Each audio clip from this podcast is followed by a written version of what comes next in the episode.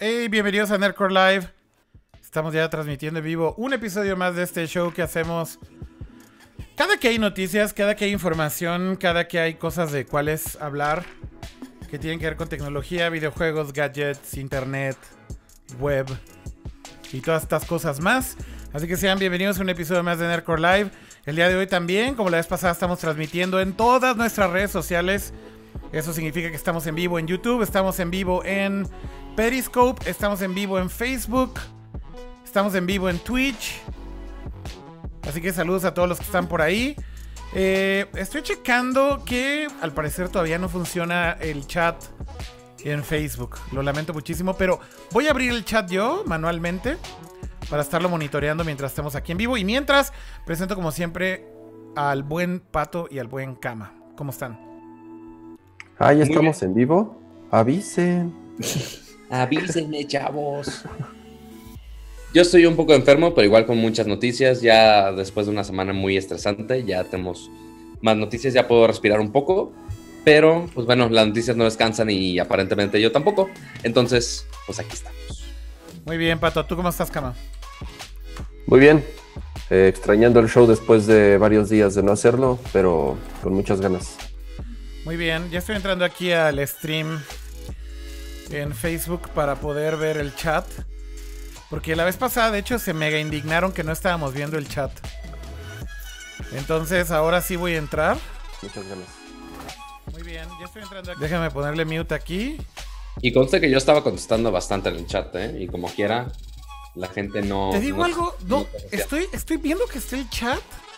Pero, pero de hecho no estoy viendo que, que esté activo. ¿Por qué no lo veo?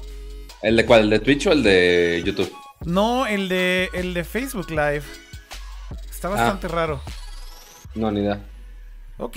Pero bueno, mientras podemos ver a los que están en Twitch y los que están en YouTube. Sí, exacto. Aquí de todos modos voy a dejar abierta esta ventana y ahí los voy a estar monitoreando. Pero bueno, ahí está el chat que sí está en vivo y el que sí estamos leyendo es este. Saludos a todos los que están por ahí. Eh, alcanza a ver ahí a Cyberhack que está en Twitch, a Héctor Rivera dice que está en YouTube. Eh, Just Another Gamer dice, ¿habrá historias legendarias al final del show? Es una buena pregunta, habrá que esperarse. Ah, sí está ahí ya el chat de Facebook, miren. Acaba de postear Cristian Sí. Javier y ya está. Perfecto. Ah, Ya- sí, ya se ve, ya vi, ya vi. ya funcionó. Muy bien. Voy a minimizar Los de- todo mi de congal de Facebook ventanas. Simplemente nada más no, no comentaban. Uh, bueno, saludos ahora sí a todos los que están en Facebook. Pueden escribir y va a salir su mensaje en pantalla y lo vamos a poder ver aquí también. Eh, bueno, saludos a todos los que están ahí. El Roger, Héctor, Diego, eh, Miguelo que está en Periscope, uniéndose en Periscope. Saludos también a ti. Déjenme pasar el tweet que no he puesto todavía. Ahí va el tweet. Bueno, tenemos varios temas esta semana, ¿no? Este, digo, como todas las semanas hay cosas de las cuales podemos hablar y al final del día tenemos ya seleccionados algunos temas para el día de hoy. Y vamos con esta primera sección si les parece bien. Que hoy vamos a empezar, de hecho, con gadgets. Así que vamos.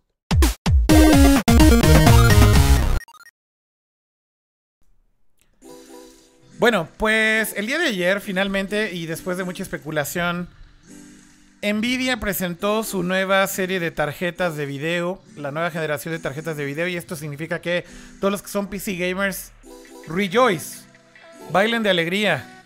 Y yo, yo conozco a uno que está aquí, el otro creo que quería entrar, pero no sabemos si va a entrar y es Leo. Pero, ¿cómo viste el anuncio de las nuevas tarjetas de Nvidia, Kama? Platícanos un poco cuál fue la presentación. Ah, justo fue durante Gamescom. Gamescom es esta conferencia de videojuegos que eh, es la más importante y más grande de Europa. Eh, algunos le llaman el E3 de Europa, pero curiosamente es mucho más grande, es tres veces más grande tanto en tamaño como en número de asistentes. Entonces realmente es un evento que, que ha cobrado mucha, mucha fuerza los últimos años. ¿no? Entonces justamente eh, Nvidia utilizó este, este evento para anunciar la nueva generación de tarjetas de video. Cosa que bastante interesante porque ya había tardado dos años prácticamente en cuando... Dos años. Dos, Dos años, años, dos años desde las mil, desde la serie mil, 80. Desde la 1080, serie 1000, así 1000, es. ses- los, los miles, digamos, ¿no? Exactamente, tiene eh, dos años justamente que se cumple, que, inició con la serie 1080, o sea, con, la 1080 como su tarjeta más importante. Y después, un año después, salió la versión TI, lo cual eh, ya había sucedido en versiones anteriores, que es como una, eh, un revamp dentro de la misma generación sin, sin cambiar la arquitectura como tal. Entonces, este, justamente dos años, por lo tanto ya se esperaba bastante este, esta nueva generación. Y pues tal cual, eh, presentaron la generación 20, tal cual eh, se le llama RTX 2080, 2070 y 2080 Ti, ¿no? Que, pues bueno, no sé si, si quieran comentar algo o ya vamos directamente como a los detalles de la tarjeta, no sé si vieron la presentación y, todo eso. ¿Por qué no ponemos rápido el video, Kama? Que está así muy, muy rápido, o sea, Voy a poder pausar aquí a la música, pero vale la pena que veamos el video juntos. Para los que no hayan visto el video y si se perdieron como el intro, ¿por qué no lo ponemos? ¿Te late? Vas. Lo vemos juntos todos.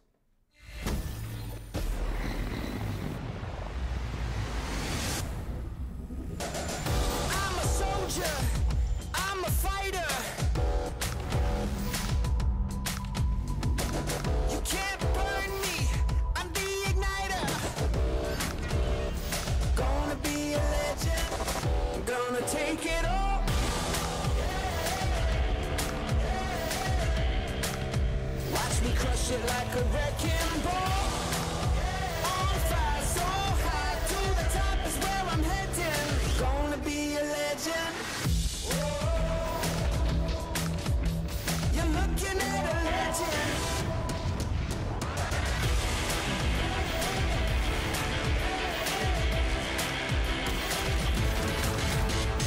Gonna be a legend. Bueno, pues ese es el video de presentación, Kama. ¿Qué te, emocionó cuando lo viste y viste la presentación completa? Sí, ya habían sacado un video previo, así como celebrando lo que es el PC Gaming. Salían los cuates armando sus PCs y abriendo sus tarjetas de video y preparándose para, para la LAN Party, ya sabes. Sí. Entonces, este. En general, esta nueva generación lo que presume es que por primera vez se van a poder eh, renderear efectos de iluminación que antes no se podían, en particular ray tracing o cómo los objetos actúan de diferente manera dependiendo de cómo les pega la luz, ¿no? Obviamente esto es un proceso muy complejo y muy demandante que generaciones anteriores no podían hacerlo en tiempo real. O sea, la diferencia es que ahora lo hacen en, tiempo real, no, no significa que no existiese la, la tecnología para, para, para renderear esto, ¿no? Claro. Eh, se supone que estas tarjetas lo que hacen es justamente todos estos cálculos matemáticos que requiere para que la luz se refleje, se refracte, se absorba y, cómo interactúa con los diferentes objetos en pantalla en tiempo real, ¿no? Por eso se le llama RTX. Eh, ahora, ¿cuál es, cuál es el tema con esto? Obviamente eh, requiere que los juegos estén preparados para soportar esta tecnología. Como tal, RTX es una tecnología de NVIDIA, o sea, es, propietaria de NVIDIA eh, y los, los, desarrolladores deben de integrar esto para que sus juegos aprovechen esta, esta nueva tecnología. Si no, realmente no tiene este... no es como que la conectas y ya todo mágicamente ya funciona mejor, ¿no? Exacto, o sea, mostraron unos demos eh, con Battlefield, con, con, el nuevo Tomb Raider, que son de los primeros que van a tener esta tecnología. No son muchos, aproximadamente 20 juegos por lo menos los que ya están en desarrollo. Este, pero fuera de eso y la preocupación real de, digo, los que seguimos esta industria o de los que, o de los que hacen reseñas de, hardware de, de cómputo, es que no mostraron otros benchmarks, o sea, no compararon el rendimiento de estas tarjetas con las de las generaciones anteriores. Se inventaron como un nuevo término así de RTX flops, como la medida en, de procesar el RTX, pero pues realmente no tiene sentido porque antes no existía. Entonces, ¿cómo comparas una tecnología que en generaciones anteriores no está? Claro. Entonces, justamente la bronca es esa, no sabemos qué tanto va a tener de mayor rendimiento en comparación de generación de la generación anterior. O sea, hablando en particular de la, de la 1080 Ti, digamos que de las de consumo eran las más este, poderosas, eh, quitando obviamente las, las Titan y esas tarjetas que son como de, de, precios muchísimo más altos y que no son de, de consumo masivo, llamémosle así, como las cuadro, ¿no? Claro. Entonces, este, ese es el tema. No hay comparativas porque la preocupación es el precio. Ok. O sea, estas tarjetas. Sí, porque obviamente todo el mundo se emocionó que hay una tarjeta nueva. Bueno, más bien hay tar- tarjetas porque mencionaron tres modelos distintos. Ah, pero todos son de la serie 20, por así ponerlo. Es 2070, que es la de entrada, por así ponerlo. La 2080 Ti. No, 2080 y 2080 Ti, ¿no? Que es la Así es. Founders Edition. Así es. Entonces, la más barata de esas, si no me equivoco, está en ¿cuánto, Ramsa? Eh, empieza en 500 dólares, Ujú, que esa sería justamente la, 20. la- la- la 2070, ajá, que va a salir un poco después. Las dos Ajá. que van a salir primero es la 2080 y la 2080 Ti. También otra cosa curiosa, eso nunca había sucedido antes. Siempre salía, digamos, la 80, que era la top of the line, la 1080, la 980, y así nos podemos ir regresando varias generaciones. Y algunos meses después, de seis meses hasta un año, como en, como en la generación pasada, salía la versión TI, que era una, eh, eh, digamos, un, le hacían un spec bump a la, a la- a la generación actual, este, para de cierta manera volver a levantar las, las ventas. En este, en este caso, salieron al mismo tiempo. ¿Por qué se rumora que AMD, la competencia, de, bueno, ATI, que, que- que es la división de tarjetas de video, la nueva generación saldrá a principios o mediados del año entrante. Entonces, Nvidia va a sacar muy rápido el refresh de esta generación. Digamos que ya no se van, o sea, no se esperaron un año o varios meses para sacar la TI, sino que el mismo próximo año o principios del 2019 harían el cambio completo a la siguiente generación. Entonces, no sé si llamarle una generación de transición como tal, porque va a durar muy poco, o sea, se dice que va a durar un año nada más. Sacaron las tres versiones de la, de la tarjeta al mismo tiempo, la, la 70, que es la de las baratas, ajá, siendo que todavía seguramente va a salir la 2060 y la 2050 como en generaciones anteriores, pero además sacaron la top of the line, que cuesta 1200 dólares. Entonces los precios van de 500 dólares para la 2070, 800 dólares para la 2080 y 1200 dólares para la 2080 Ti. Esto es hablando de las versiones de Nvidia que son quienes ellos mismos fabrican. Acuérdate que, que las tarjetas de video no solamente las fabrica Nvidia, sino Sí. que eh, el mismo chip lo utilizan otros vendors como Asus, EVGA, Gigabyte, etcétera, para sacar sus versiones de las tarjetas y comúnmente las de Nvidia son un poco más caras. ¿no? Claro. Aquí hay eh, ciertas diferencias con las generaciones anteriores. Cambió el diseño del disipador, ahora utilizan eh, dos ventiladores en vez de un blower como, como eran generaciones anteriores y además vienen overclockeadas de fábrica. Entonces, sí hubo varios cambios esta, esta generación, pero de nuevo, están caras, eh, sobre todo si no hemos visto qué tanta diferencia hay con la generación anterior en juegos normales sin que esté utilizando esta tecnología de RTX. Entonces, pues nada, yo recomiendo que, que- que si piensan comprar una, pues esperarse un poquito para, para los benchmarks. Sale el mes que entra, entonces pues no, no hay que esperar mucho. Ok, ahí están de hecho los precios en pantalla. Este. Los puedes leer tú también, ¿no? Creo, este. A Cama. Digo, básicamente Sí. a- aparecen ahí los La- precios. Y La justamente. 2070, la 2070 empieza desde los 600 dólares. Exacto. La 2080, 800 dólares. Y si quieres la top of the line, la 2080 Ti, son 1200 dólares. Que hasta eso ¡Ah! no es tanta diferencia entre la TI y la 2080. Pero como quiera, pues sí es una gran diferencia de precio. De hecho, Dime. en el link que te acabo Ajá. Ajá. de- a dime, dime. No, no, o sea, dale. ya el link. vienen las- los specs este, de las tarjetas, Sí, ya al momento que lo quieres comparar, sí.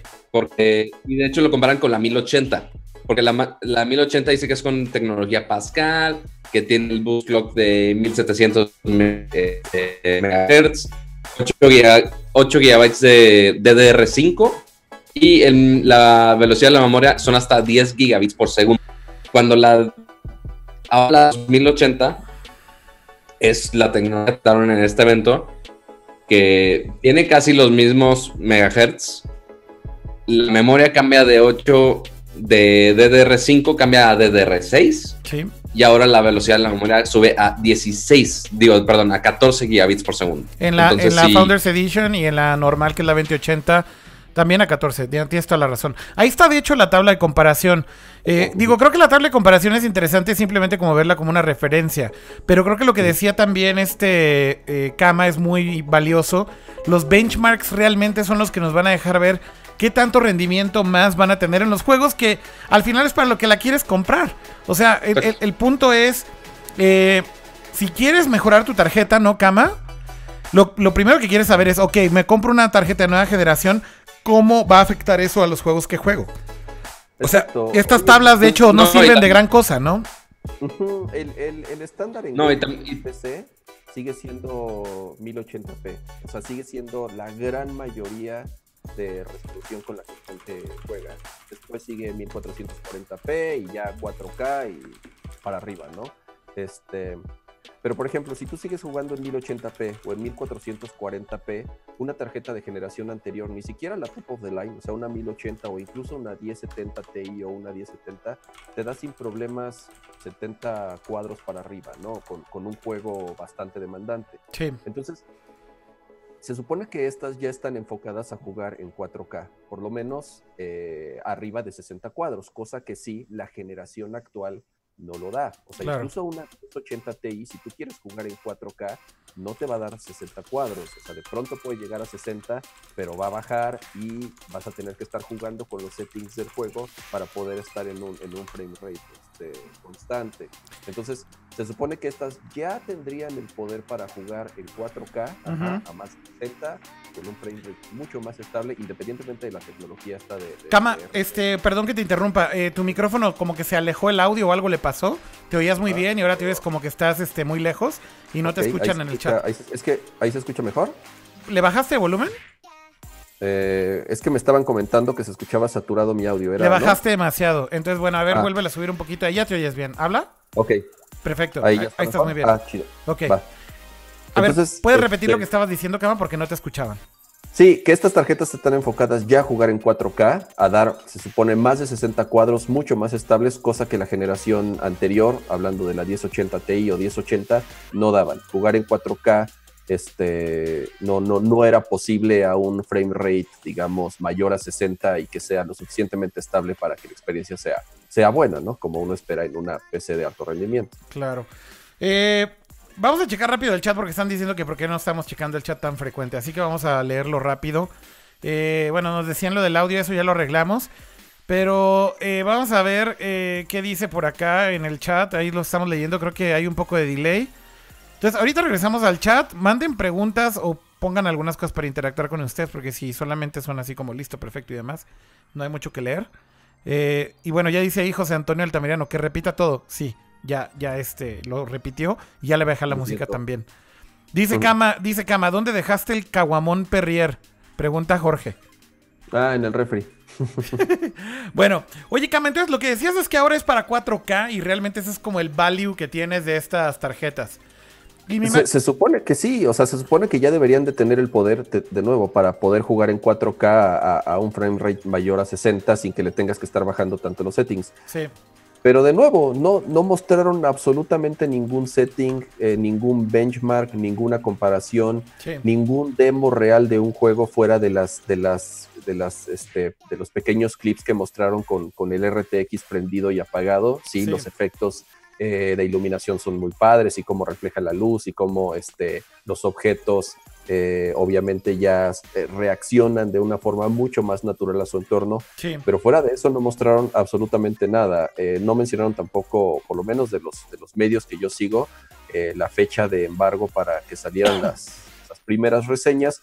Pero de nuevo, salen en un mes, entonces yo creo que va a ser bastante pronto. Por lo mientras, ya se acabaron. O sea, tanto en Amazon como en Newegg, en, los sitios más este, importantes de componentes eh, de cómputo en línea, prácticamente están agotadas de todas las marcas, todas las versiones.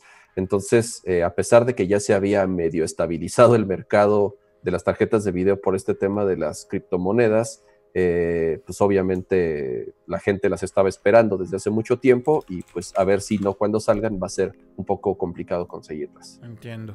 están súper caras, ¿no? Sí, están caras. Digo, al final ya están caras. Este. Ahora, creo que, creo que lo que hay que decir, digo, igual ahorita vamos con Pato también para que agregue su comentario sobre esto, pero hay que decir, Kama, que una cosa que sí me sorprende bastante eh, es que el avance en cuanto a GPUs, ¿no? Como las tarjetas de Nvidia justamente, realmente es algo que sigue avanzando a pasos agigantados, mientras que el otro lado tienes que los CPUs, eh, que es donde, donde digamos que está típicamente Intel, AMD y demás, pues no va avanzando a la misma velocidad y los saltos no son tan cuánticos, ¿no? Este, justamente comentábamos en algunos episodios anteriores los problemas que Intel, AMD y demás han tenido, por ejemplo, para migrar ya a producción de procesadores de 10 nanómetros, que los hagan más eficientes de energía, este, que los hagan, eh, pues al final del día, eh, eh, más rápidos, que consuman menos batería y demás.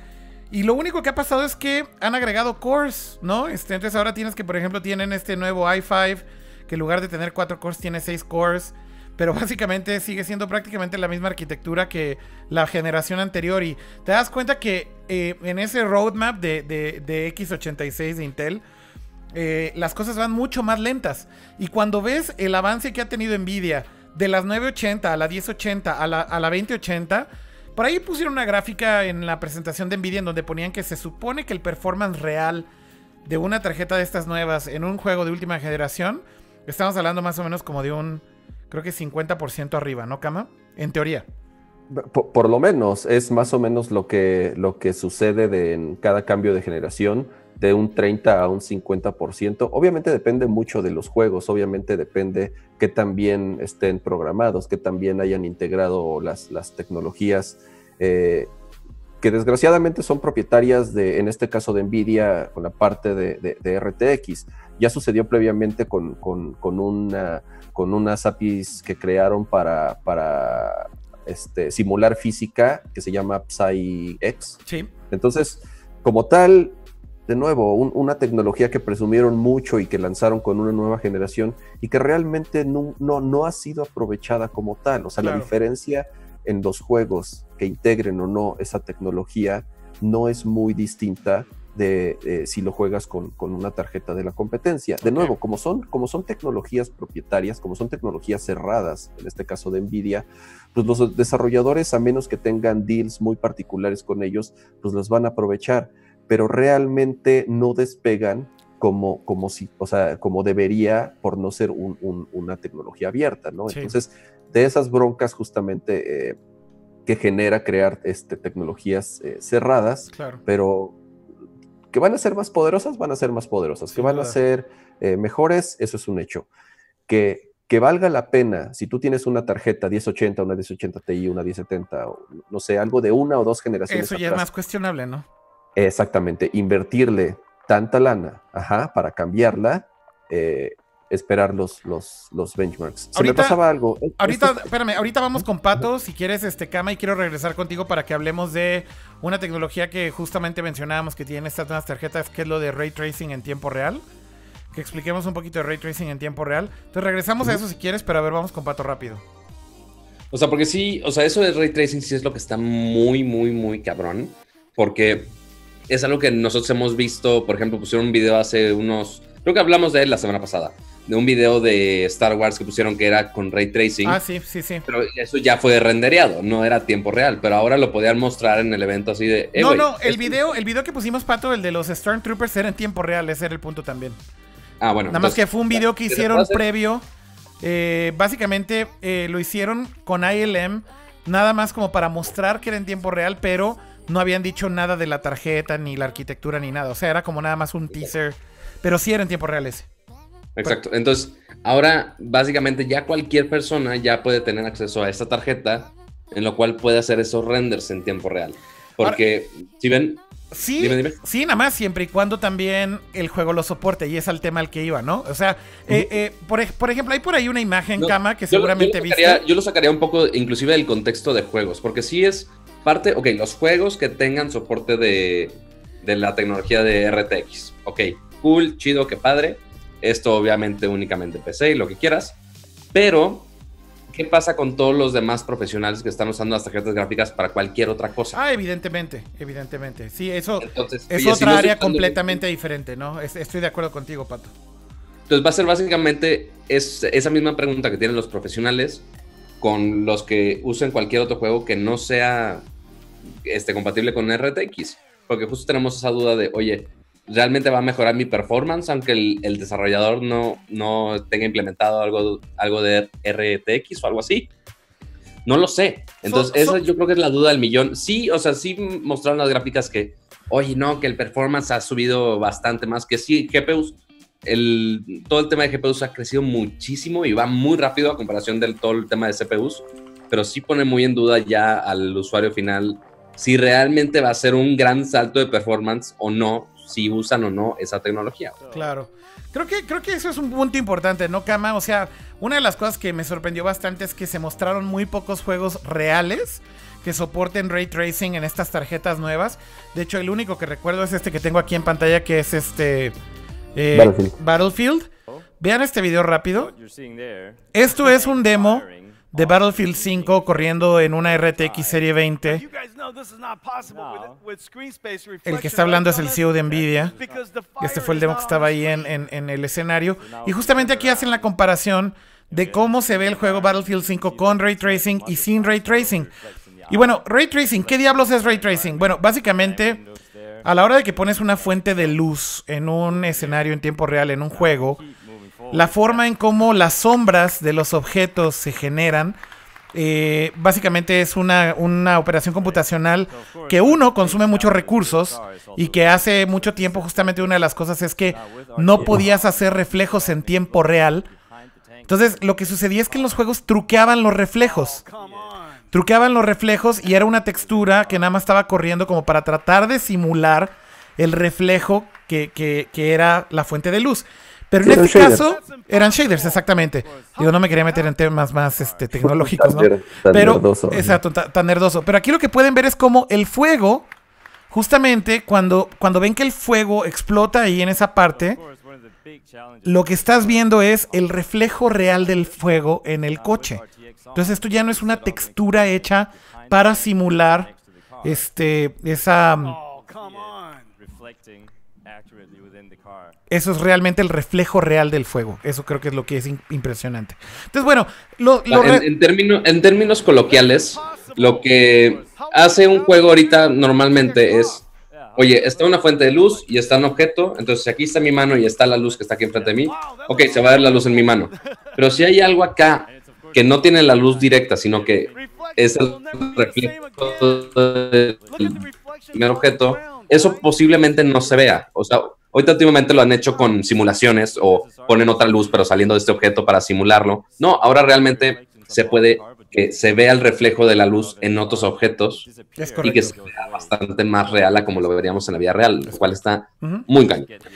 Sí, de hecho hay otros demos que hicieron también este tal vez menos espectaculares que Battlefield en donde ponen una fuente de luz y básicamente esa fuente de luz puedes ver cómo por ejemplo ponen un objeto entre la fuente de luz este y digamos que el background, entonces puedes ver cómo la sombra se difumina de una manera mucho más orgánica y más realista, que de nuevo estos son cálculos que se hacían en tiempo real antes, pero que a la hora de hacer las sombras estaba muy reducido esto porque no te alcanzaba el poder de la tarjeta de video para que lo hicieras en tiempo real. Entonces las sombras típicamente se veían como deformes o, no con tanto nivel de detalle y ahora justamente se ven mucho más naturales, ¿no? Entonces por eso este demo de Star Wars era muy increíble, ¿no? Porque salen los Stormtroopers y justamente se ven los reflejos en las armaduras eh, del elevador en el que van y se ven perfectamente bien, traqueando todas las luces de los elevadores este, en, tiempo real, ¿no? Entonces, sí hay un beneficio, pero creo que si se ponen muy exquisitos lo pueden apreciar y creo que la gran mayoría de la gente no va a apreciar este tipo de cosas, Cama, ¿estás de acuerdo? Esto es muy PC Master Race. Sí, y de nuevo, eh, a la gente lo que le importa es que el juego corra fluido y no pierda frames en ningún momento. Si esto va a ser muy demandante o por lo menos no está bien integrado en los primeros juegos y la gente ve que el performance baja si prendes esta opción, porque va a ser, va a ser una opción que puedes activar si tu tarjeta de video lo soporta, como otras, otras tecnologías eh, previas de tarjetas de video. Entonces, si la gente ve que con eso prendido va a, pre- va a perder 20, 25, 30 frames, pues lo va a pagar. Porque, porque yo, yo creo que sí sigue siendo un proceso muy demandante, a pesar de que estas tarjetas lo, lo, lo soportan. Pero no lo sé, tal vez esperar este, eh, que, los, que los desarrolladores lo, lo sepan integrar y lo hagan de la manera, de la manera más eficiente, pues eh, no, no debería de pegar en performance. Ahora, esto, esto, el- la bronca es que, eh, y, lo comentaron en el chat, este, ahorita busco el nombre, es una tecnología exclusiva ya de DirectX 12. DirectX 12 tiene más de dos años que salió y, y se sigue sin aprovechar realmente. O sea, hay juegos que si tú activas o quieres utilizar, o sea, renderearlo, quieres jugarlo, este, utilizando las librerías de DirectX 12 y no, no 11, que digamos es ahorita el más utilizado, Ajá. le pesa, le pesa mucho, o sea, no se ve mejor, o sea, real, visualmente no es una mejora que tú digas vale la pena, pero en performance pierde mucho, incluso tiene errores o incluso se puede crashar el juego, porque no lo han adaptado de forma correcta. Entonces, sí es una curva de, de- de- de integración este, muy complicada, supongo. Entonces, entre más tecnologías y más APIs y más este, librerías de desarrollo tengan los developers para integrar a sus juegos, obviamente el tiempo eh, de implementación va a ser, este, y la curva de aprendizaje pues va a ser mucho mayor, ¿no? Claro. Eventualmente, finalmente lo que queremos es que podamos jugar nuestros queridísimos juegos flasheros con una tarjeta de 1200 dólares, ¿no, Cama? Claro, ¿cómo crees que va a correr Minecraft, sin, sin esa tarjeta? Oigan, ahí ya regresé al chat también. eh, le mando un saludo a la tía Siri que se conectó hace ratito. Creo que anda en, en el Nueva York. En Nueva York. Donde. Delfín. Donde Delfín compuso su canción Las Torres Gemelas. Este. Pero bueno, eh, justamente decían por acá, ya se pusieron bien, exquisitos en el chat y ya decían, las sombras se bakean en el juego y no sé qué. Entonces, bueno, andan ya bien este, Visual Effects Artists todos. Pero espero que la explicación de estos beneficios que pueden obtener con estas tarjetas haya sido claro para los que no están tan familiarizados con este tipo de tecnologías. Mira, un comentario que me llama mucho la atención que está ahí en el chat eh, de Clementier dice: Seamos sinceros, a la hora de jugar en línea, por lo menos en línea, no vas a ver todos esos detalles. Estoy 100% de acuerdo con ese comentario. No, incluso acuérdate, mucho, mucha gente lo que hace cuando juega en línea es apaga todo. O sea, apaga todos los efectos, le baja a las texturas lo más que se pueda para tener la mayor cantidad de frames, porque obviamente eso es una, una ventaja competitiva. O sea, los, los jugadores competitivos no juegan con los, los- con los settings más altos, al contrario, juegan con los más bajos para tener este, Mayor frame 200 rate. frames por segundo, claro. Mayor framerate para jugar mejor, ¿no? Así es. Entonces, realmente estos beneficios yo creo que más bien los vas a ver cuando juegas solo, ¿no? Cama el modo de historia o algo así. Sí, sí, sí. O, o si realmente no juegas a nivel competitivo, yo no sé, o- si juego Battlefield o, o cualquier otro juego en línea, a mí sí me gusta tenerlo con, con- con settings altos. A mí sí me gusta, de cierta manera, disfrutar los, los, los visuales. Pero este, pues bueno, es, es equilibrarle ahí con, con los settings dependiendo del hardware que tengas para, para llegar a un buen equilibrio. Muy bien. Bueno, eh, pues creo que con esto llegamos al final de este tema. Si les parece bien, cambiamos de tema ya. Vas. ¿Qué sigue, señor? ¿Qué sigue? ¿Por qué no hablamos de streaming?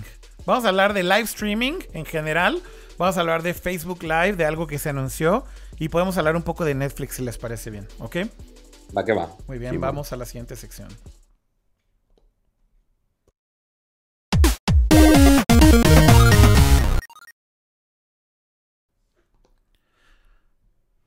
Muy bien, pues hemos cambiado la sección de internet porque ahora vamos a hablar de servicios online.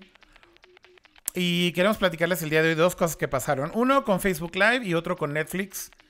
La primera es hablar un poquito de Facebook Live porque hicieron este anuncio esta semana.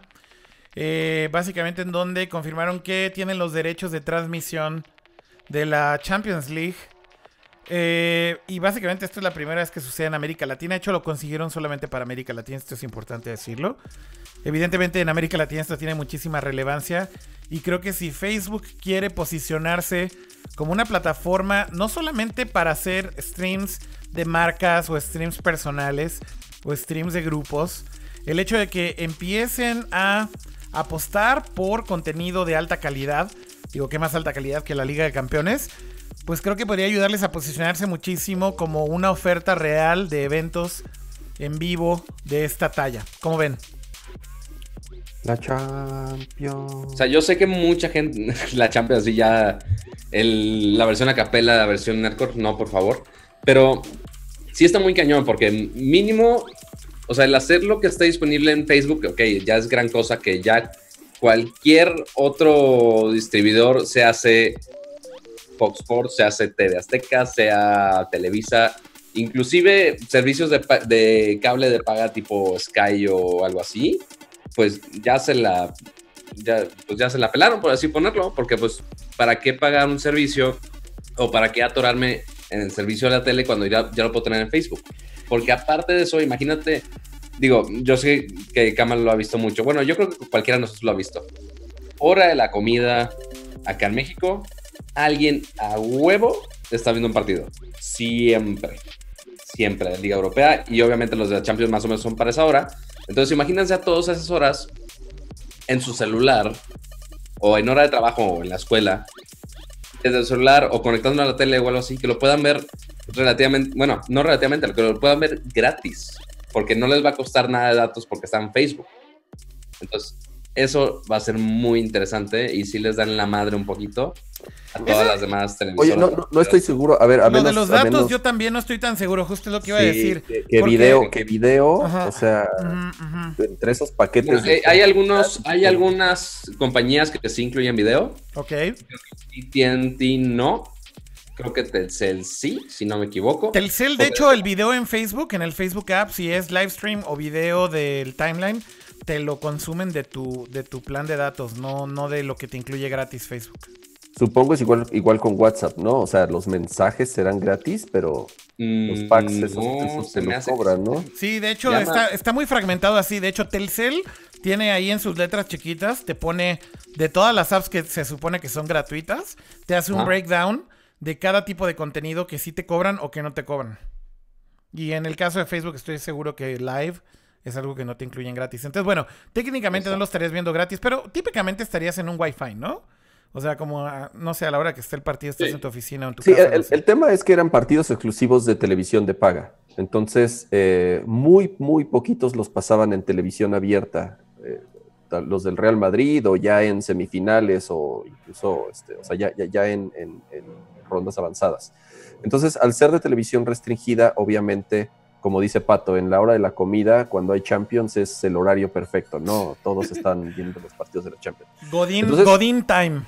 Claro, entonces este eh, me gustaría eh, saber quién, obviamente la producción es de primer nivel, porque tal cual es la misma señal la que distribuyen en todo el mundo, o sea, no, no va a ser diferente la señal que de las televisoras, porque, porque es la misma para todos, pero sí quienes van a ser los narradores, los analistas, y este, no lo sé, soy, yo soy tal vez como de la vieja escuela y muy purista para ver fútbol, entonces sí, cuando, cuando supe la noticia, ves que te mandé mi chiste de, de, cómo se iba a ver el partido en, en Facebook, todo lleno de, de caritas enojadas y de corazones y de manitas que no iban a dejar ver nada, pero bueno, ya sí, sí, sé, que se pueden apagar, pero pues creo que esa fue como la, la- la reacción eh, inmediata de por lo menos los que sí somos eh, seguidores de- del fútbol y de cualquier partido.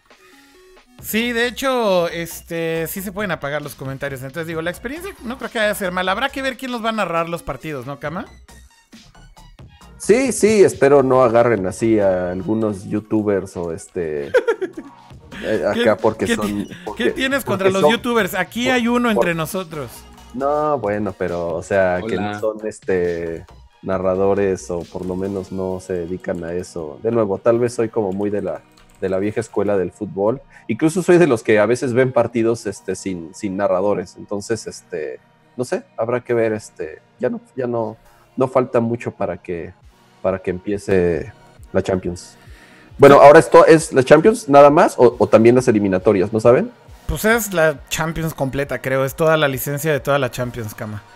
Estoy, Bueno. le- estoy leyendo aquí en el Sí, chat a ver qué están los- diciendo y ahí, perdón, dale, Kama, este pato. Eh, Mientras, bueno, leyendo los comentarios, José Flores pone, en Telcel si es gratis Facebook Live, pues no, ahorita ya leí los términos y condiciones y aparentemente no, no son gratis, Es que no incluyen el live streaming de video, entonces Told you, Eh, told you. posiblemente he estado gastando mis datos a lo bestia, pero pues bueno, así son las cosas, chavos. Que Wherever Tomorrow va a narrar los partidos, o no sé, alguien puso en el chat. ¿Es en serio eso? No, no sé, No no, creo, sé. no. Pero es lo que te digo, no me sorprendería si vamos a traer a los, a los youtubers más. Me más, encanta cómo aquí en el chat lo llevan al extremo y dice Raúl Mollado. Imaginen a Mark Zuckerberg narrando un partido. ¡Qué emoción! No, bueno, ¿Por qué? ¿Por qué Mark Zuckerberg tiene algo que ver en todo esto? Nada más porque es de Facebook, ya sí es así. Él lo va a narrar. claro. Porque es el fan número uno del, del fútbol, claro, obvio. Bueno, a ver, hay más este comentarios aquí. Narración del escorpión dorado no estaría, no estaría tan descarado. Estaría, estaría chingón. Dice por aquí. El rollo dice, ¿alguien ve los videos de Pato? ¿Alguien los ve, Pato? Sí, sí los ven. Hay videos de Pato que ahí ustedes le dudarán, pero tienen sus 70, 80 mil views, ¿eh? Digo, para que usted se cuadre. ¿O no, Pato? Pues sí, no, no me ven tanto, pero bueno, es algo, supongo. Algo es algo. A ver qué más dicen en el chat. Dice, eso ya pasó en Chafavisa, me, imag- me imagino que es Televisa, llevando a narradores y youtubers. Fracaso rotundo, eso lo dijo Jack Guardian en Twitch. ¿A poco ya lo habían hecho eso los youtubers?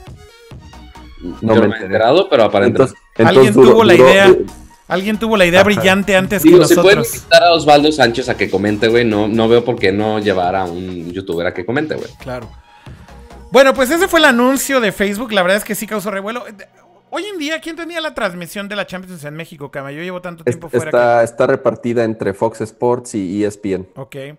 Pero bueno, esto es una buena alternativa al final también para darte ahí la tentación de que a lo mejor canceles algunas de las cosas de tu servicio de cable, ¿no?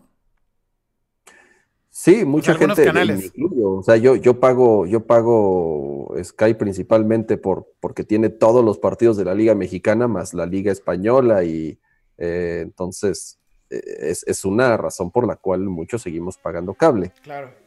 igual voy a seguir pagando, ¿no? No significa que porque esté en Facebook ya esté, incluso mejor, porque yo en la oficina no tengo, no tengo televisión por cable, entonces anda uno ahí buscando los, los streams, este, pirañas, este, eh, de, de las En roja, de- en el legendario roja directa todavía. Exactamente, si de, ah, ya me la cerraron, búscate otra.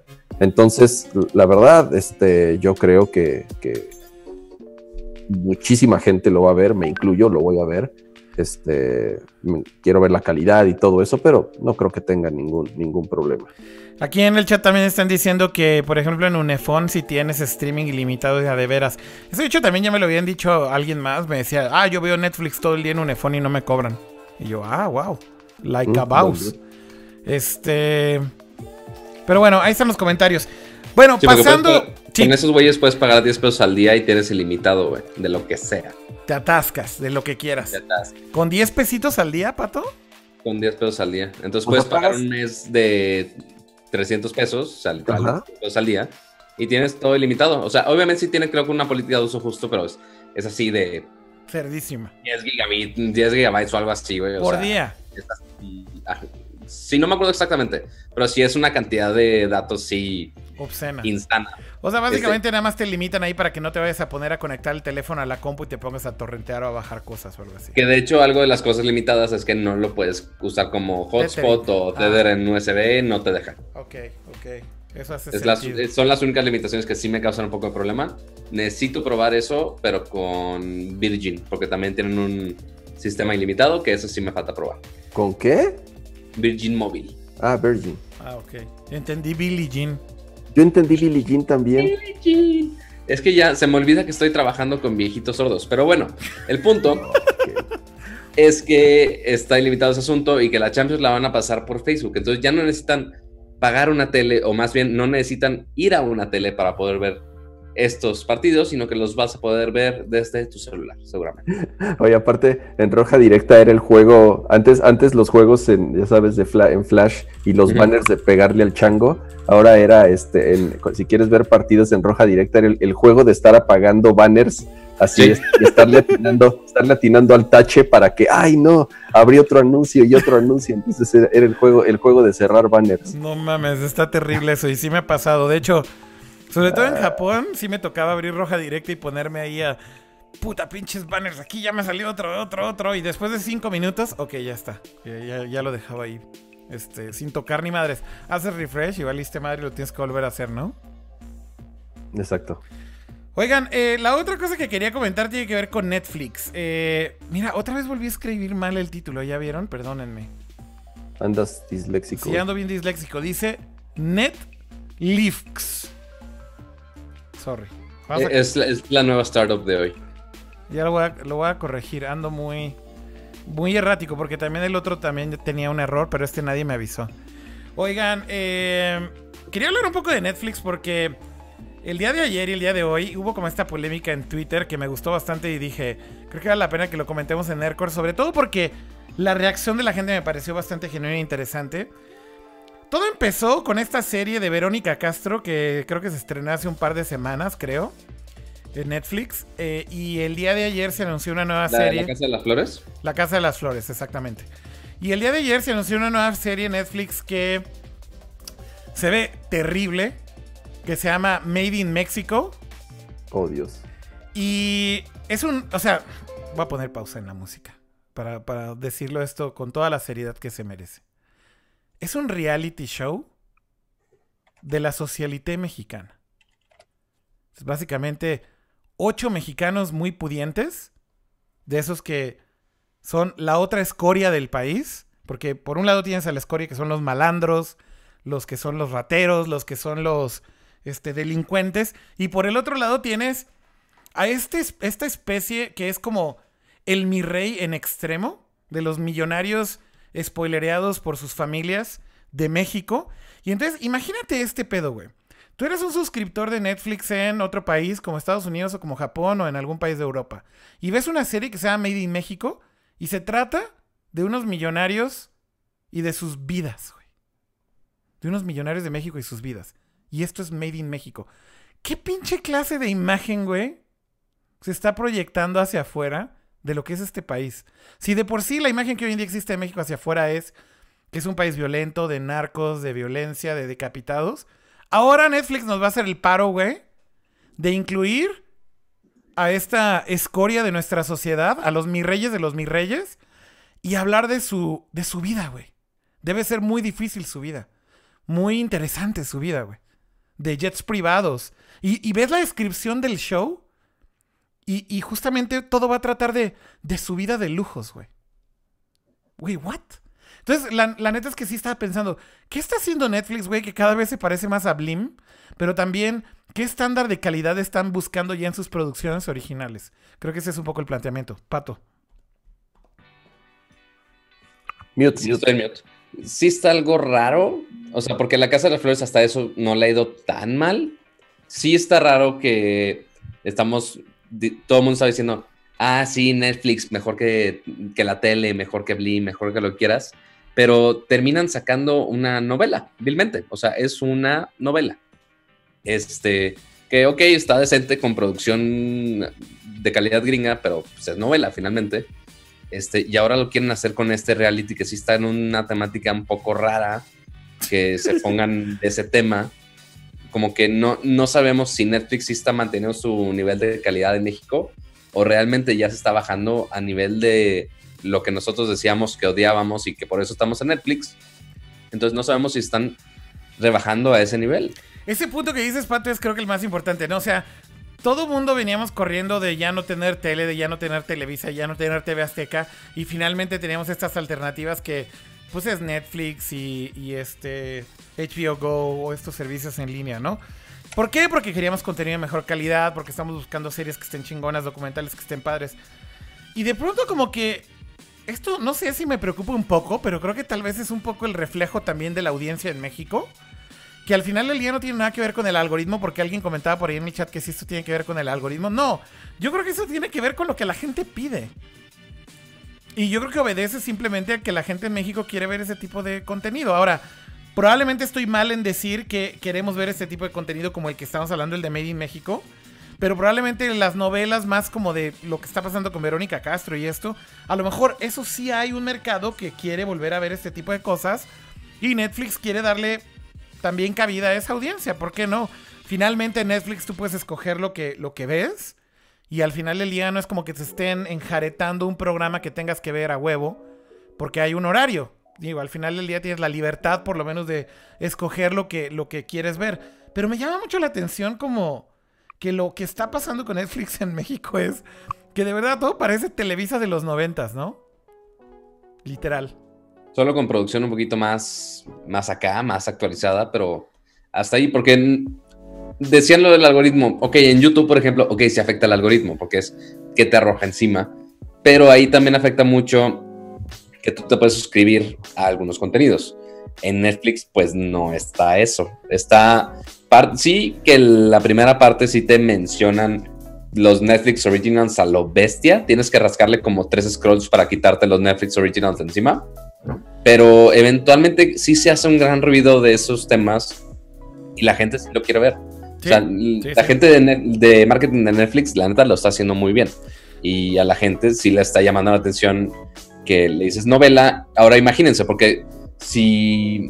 Digo, eh, ahorita ignorando el tema de reality, si ponemos el tema novela y mencionas novela y le dices, no sé, los millennials que están todos en Netflix porque ya son cool y demás, le dices a, a la tía o a la mamá de, ah, güey, estoy viendo una novela, pero en Netflix, todo ese mercado ya se va a ir a Netflix, güey. Y ahora, ¿cuánto éxito no tuvieron todos los enemigos realities que hay en México en las televisoras, güey? Empezando desde Big Brother sí. hasta Jersey Shore, hasta lo que quieras. Y la gente lo ve, o sea, y pensando, ok, el reality de los más vistos en Estados Unidos ahorita es Keeping Up with the Kardashians. Ajá, totalmente es lo que te iba a decir. O vida, sea, vida, vida de lujo al mame sí, y la gente lo ve. claro. Entonces, siento yo que va a estar muy similar, güey. Sí, digo, al final del día pareciera que Netflix está diciendo, pues hagamos el Kardashians mexicano. Y Exacto, si eso la gente lo va a ver, pues dale, ¿no? Por aquí estoy leyendo qué están diciendo en el chat y hay muchas cosas que están interesantes. Por acá decían eh, que Netflix se da el lujo de sacar una opción más cara cuando más bien tuvieron que bajar de precios. Eh, digo, no, esto creo que no tiene mucho que ver con el precio de la suscripción y demás. Y de hecho también hay que decirlo, ¿no? Una cosa son como las novelas de Televisa que están poniendo en Netflix. Que mira, fine, o sea, si es una oferta y está cool y, y hay audiencia, va. O sea, insisto, nadie te va a obligar a verlas. Pero para mí este tema de Made in México sí es bastante grave porque eh, todo lo que hace Netflix, que es contenido original, que son series producidas por ellos, sí lo estrenan a nivel mundial en todos los países con todos los subtítulos disponibles. De hecho, si ustedes buscan las series originales de Netflix japonesas o las europeas y demás, evidentemente todas están disponibles en Netflix en español. Tienen subtítulos en español, entonces quiere decir que este contenido premium, exclusivo de Netflix, de estos güeros este, humillando prietos, o no sé de qué se vaya a tratar esta porquería de serie, sí lo van a poder ver en todos lados en el mundo. Entonces por eso digo, güey, no le puedes poner una serie así made in México, por favor. O sea, si le hubieran puesto los niños ricos de papi o algo así, va, ¿no? Pero made in México es como... O sea, me parece, es una mamada, güey. De verdad me, pare- me, me, me- me enojó, güey. Me enojó Sí, bastante. la, la- la- la verdad yo me, o sea, me, me enteré ahorita justamente de, de- de esta nueva serie que comentas. Creo que pocas cosas me ponen tan de malas como el pedo de la socialité y de la sección de sociales Sí, en, los periódicos, sobre todo, sobre todo cómo funciona en México y porque es, es, es, no, no sé, este, creo que igual no, no, no, no corresponde que discutamos esos temas sociales aquí, pero eh, eh, en, en cuanto a gustos, el, el tema es, y el problema es lo que comentas, no está chingón que exportemos eso como lo que sucede en México, porque estamos, eh, o sea, nos, fui- nos fuimos a crear contenido y exportar contenido en los dos extremos. Por un lado, las series de los narcos, ¿no? Los idolatran, los, los convertim, bueno, los convierten sus series en héroes, este, en ejemplos a seguir y se convierten en ídolos y entonces exportamos ese contenido en donde mostramos al mundo que en México los narcos son eh, los chingones y son los que mandan y son la ley, ¿no? Y, por otro lado tenemos justamente eh, eh, estas, estas personas que realmente no, no, yo no, por lo menos yo no encuentro ningún valor o no me llama absolutamente nada la atención en, en- en saber, como tú dices, qué diablos desayunan y a dónde se van de paseo y este y a quién ofenden y con quién son prepotentes y porque soy hijo de Don Chingón puedo hacer lo que quiera, porque así funciona eso, eso eh, aquí en México es, es, es, este pan de todos los días. Entonces, qué tristeza que, que justamente estos extremos sociales que suceden en nuestro país, además les hagamos programas de televisión y los exportemos a todo el mundo, ¿no? Exacto, Entonces, Exacto. pues creo que yo mal, mal por Netflix en, en el sentido de que eh, entró a México muy fuerte, se, estaba, se, está convirtiendo en una de las plataformas principales, en un medio de entretenimiento este, muy, muy importante en, en- México, justamente librándonos de todos esos, de, de la telebasura, de la, de la telebasura que ha dominado el país durante los últimos este, 50 años, y justo cuando empiezan a llegar eh, opciones y en donde tal vez podrías tener ciertos eh, criterios y ciertos valores y cierto, este, por lo menos nivel de en cuanto a calidad de contenido, y tú crees que podías tener televisión un poco más inteligente, si le quieres llamar así, este, no, no, regresaron a lo mismo, ¿no? Este, y, es el, el- regresemos a la, a, la, a, la a la frase clásica que se le atribuyó a, a Emilio Azcárraga cuando le preguntaron si hacía televisión para jodidos y él dijo, pues sí, eso es lo que la gente consume y pues seguimos en las mismas al parecer. Mira, aquí está la nota de 1-0, nada más por si están un poco perdidos de qué es esto de Made in México, lo voy a poner ahí. Esto es de 1-0, este, y dice... Redes sociales enfurecen por el reality show fresa de Netflix Made in México. Que si es clasista, que si es elitista, falto de sensibilidad o la transición a convertirse en el nuevo Televisa, Netflix está siendo atacado en redes sociales por su nuevo reality show Made in México con socialites. Básicamente eso fue lo que pasó. Es que, insisto, cuando ven la temática es lo que ofende, ¿no? Este, es, es donde te, das cuenta que, ¿cómo, ¿cómo puede existir un show así? ¿Cómo puede existir un show así? No creo que ese es el punto. Este. Pero. justo, justo por aquí, este, este por ejemplo, dice: De veras anonadada con el nuevo reality de Netflix Latinoamérica de Jimena Cerbero- eh, Cebreros. Vaya, sabemos que al público lo que pida, ¿no? Pero en un país con más de 50 millones de mexicanos viviendo en la pobreza es una mentada de madre. Este, y, dice, lo peor o mejor, la exposición a nivel mundial de esto. Güey, eso, güey. Eso para mí es el issue, güey. Es lo más grande. ¿Cómo tienen los huevos de ponerle Made in México a eso, güey? En serio. De verdad, güey. Es, es absurdo, güey. O sea, Netflix ahí lo está haciendo muy mal, muy mal, muy mal. Eh, anyways. ¿Alguna opinión para cerrar esto? Chavos. Es, es a lo mejor las series del creador que, que- que hizo la misma campaña de, de Hershey's. Probablemente. Un otro genio, güey. Otro genio, güey. Otro genio. Vamos a leer rápido ahí en el chat, este, antes de pasar al último tema. Dice Eros Espinosa en YouTube hay televisión basura en todo el mundo. Josh Rocco, Amazon está igual. Hasta le compra contenido a Televisa. Eh, Teufel Greulich eh, en Twitch dice: Enfurecen, pero ahí van a estar comentando para bien o para mal. Like here. Oh, ese me dolió.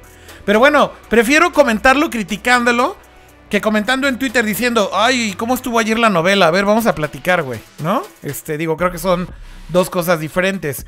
Eh, Alejandro Aguilar, ¿no han visto los programas de TDB de hoy? Tienen emoticons, tienen likes y todo es parecido a Facebook, dan pena ajena. Tiene mucho que no veo un programa de televisión. Bueno, lo que sí he visto es que en las televisoras ahora en México, como que mucho de su contenido son vamos a ver los memes de las redes sociales y pendejadas así, o sea, Oye, ¿te puedo asustar Vamos- con. vamos a ¿te puedo integrar a los con- chavos. con la siguiente novela de, de- de Televisa. a ver cuál es, Pato. La siguiente novela de Televisa se llama. Espera, espera el gran nombre. Like. ¿Sabes qué? es- Espérate, ¿Qué? ¿sabes qué es lo ¿Qué, peor qué, de qué? todo? Espérate, espérate. Lo mejor de todo, bueno, o lo peor de todo es que por estar viendo el fútbol hace rato, me chuté todos los comerciales y ya, ya, ya lo, ya lo visualicé, ya sé de qué se trata su Ya novela. estás bailando este movimiento y todo el Pato, pato, pato, pato, ver, vuelve a repetir esto. ¿Cómo se llama la novela nueva de Televisa? El nombre de la siguiente novela de Televisa se llama Like. Porque, Así de millennial es el asunto. porque hashtag chavos. Porque, y aunque no tenga nada que ver con, con tecnología, pero pues básicamente es un remake de RBD, pero que ahora el boy band que se va a hacer reggaetón. Verde, güey. Y ya. Bueno, Y la escuela, Dios la escuela mío. donde están se Dios llama mío. Like, no, lo cual es una, no, no, mu- no. se me hace un poco complicado, pero pues, ¿Cómo así? se- o sea, ¿es el, ¿es el nuevo RBD o qué? Es básicamente un nuevo RBD, pero Vean en qué terminamos hablando en Nerdcore, del nuevo RBD. Ah, Qué, qué bueno que, qué bueno que mi amigo escritor de, de esta cosa no me está escuchando, porque si no me mata, pero, pero sí para ahí va el asunto. hashtag like, porque hashtag chavos. Pues sí, pero pues bueno, ya en, próximamente en televisión, creo que ya lo van a estrenar en Brasil, pero ya próximamente va a estar nuestra nueva serie Millennial con reggaetón, Bueno. por si quieren ver más televisión. Oigan, eh, vamos al último tema de esta semana, si les parece bien. Creo que con eso terminamos el ranteo de este Facebook Live y de, Ner- y de, y de Netflix. Iba a decir y de Nerdcore. Eh, y ya bueno, traes los cables cruzados, Akira. sí, ya los traigo bien cruzados. Eh, el último tema que teníamos, si mal no estoy, era hablar un poco de algunos rumores de la manzana, ¿no, Pato?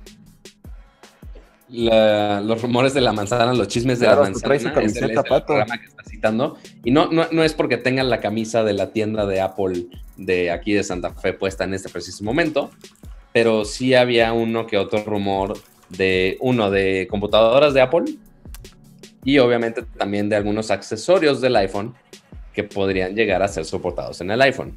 Es correcto. Este, no sé con cuál quieras empezar.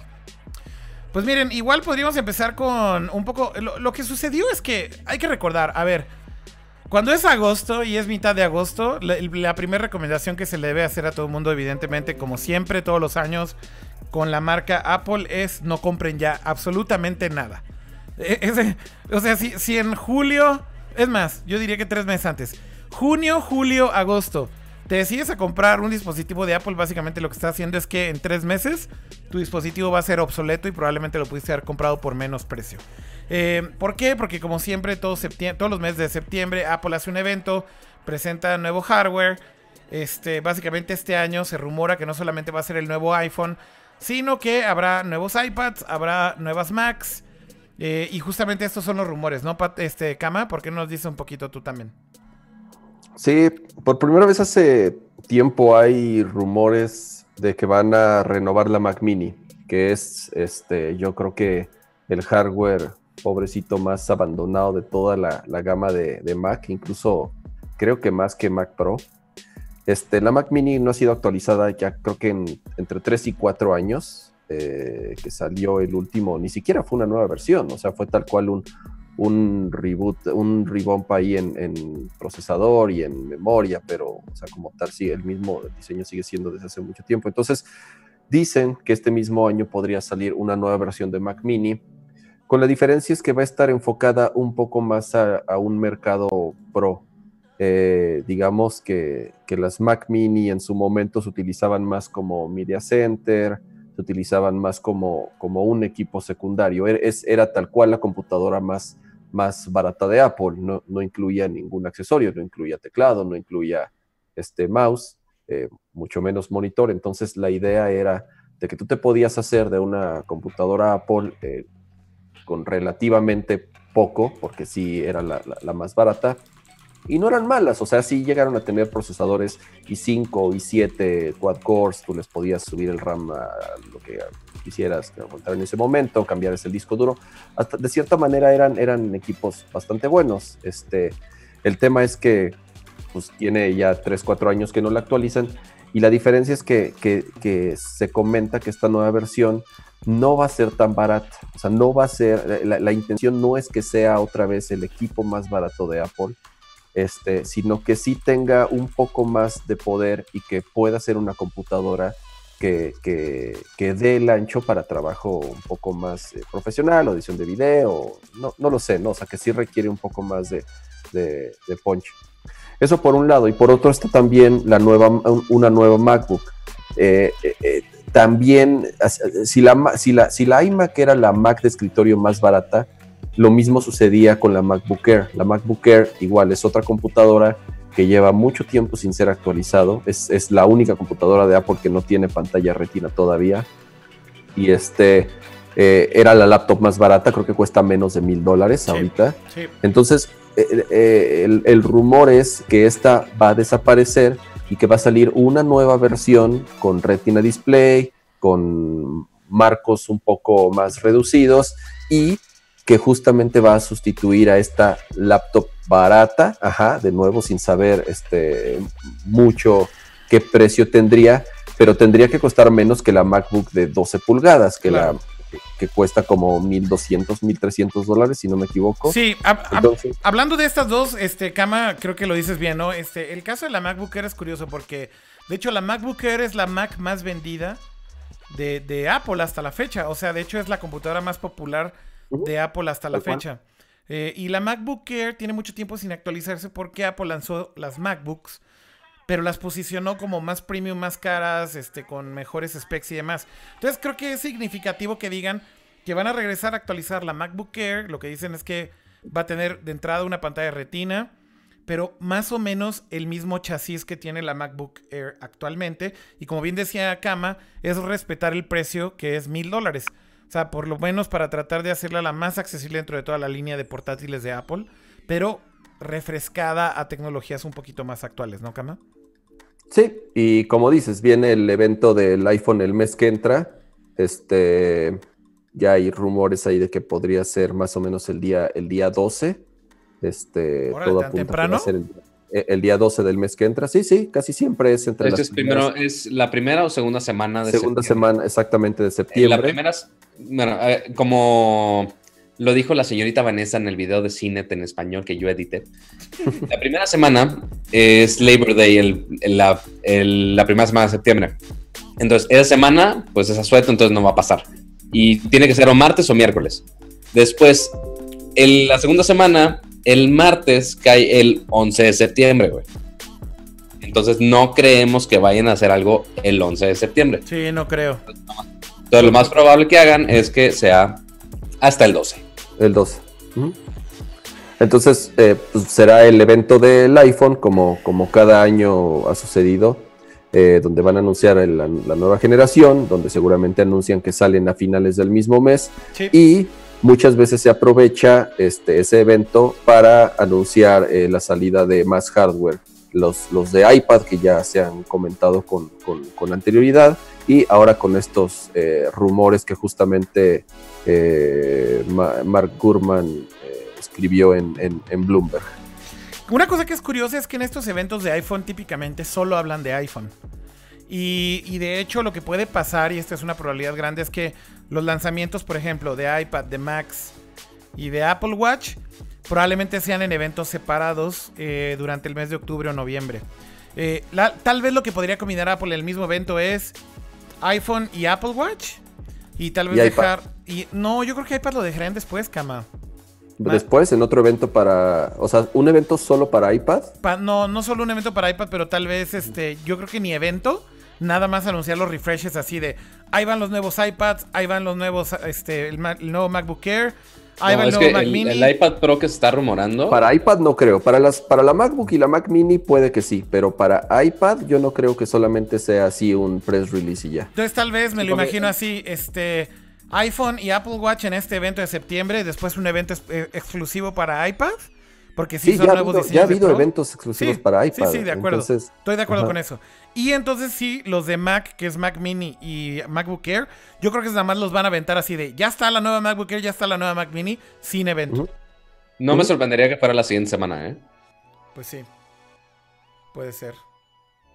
Porque ya, ya he escuchado algunos medios hablando de, de Apple ya haciendo sesiones con algunos medios. Ah, pero entonces tú dices Pero- que, o sea, que hardware antes del iPhone, que tal vez ahí quemen las balas de, de Mac, por ejemplo, antes del evento del Sí, iPhone. o sea, los rumores de la nueva MacBook y demás, yo creo que va a ser inclusive la siguiente semana. Órale, eso estaría Roger. Pues bueno, digo, son cosas que simplemente son rumores. Eh, Mark Gurman tiene un buen track record de reportar este tipo de cosas que, bueno, ahora está en Bloomberg y es un tipo que conoce bastante de esto. Pero por eso les decíamos, si planean comprar algo de Apple, ahorita es el peor momento para comprar algo de Apple, mejor espérense. Yo tengo fe en que la Mac Mini salga, salga chingona. ¿Será? Es, son equipos buenos. Yo la verdad tengo una Mac Mini en casa.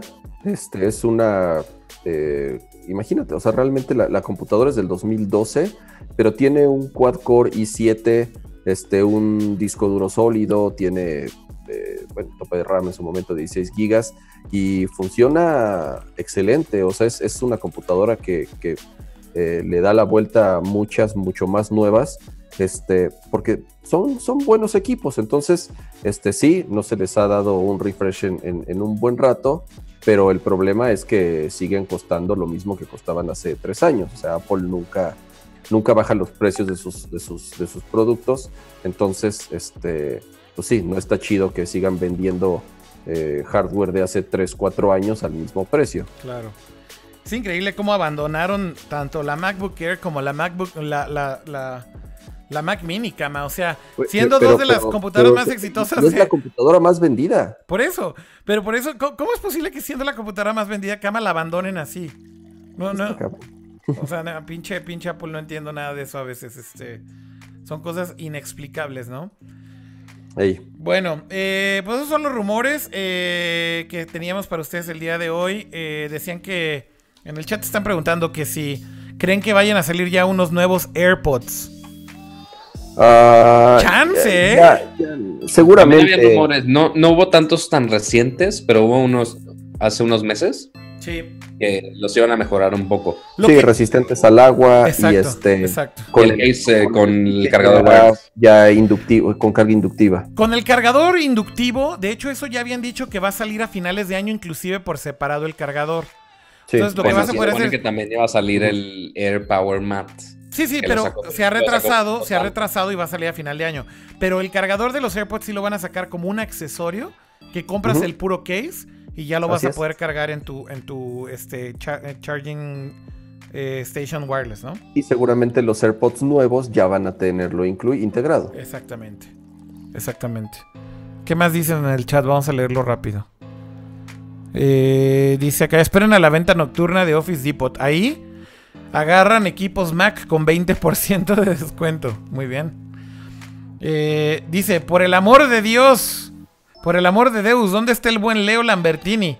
Dejó morir solo a la empresa de su tío Steve Jobs. Este... Notamos que ese es una persona de Facebook que no había, estado enterado de la existencia de, de Nercor después de hace como 20 años. Este es como el meme de Twitter y Facebook, ¿no? Que en Twitter está pasando algo y después de una semana pasa en Facebook porque las tías claro. lo empiezan a postear, ¿no? O sea, es, es así tal cual este, este dude. Así, ¿de dónde está Leo, güey? Díganme dónde está Leo. Lo peor de todo es que sería una gran decepción que le expliquemos a Carlos Muñoz que Leo ya ni siquiera es un Apple fanboy, que ahora usa un Google Pixel 2, este, que ahora usa Windows y es un PC hardcore gamer. Entonces ya de Apple fanboy no queda nada. Ajá. Su tío se está revolcando, su tío Steve Jobs se está revolcando en la tumba.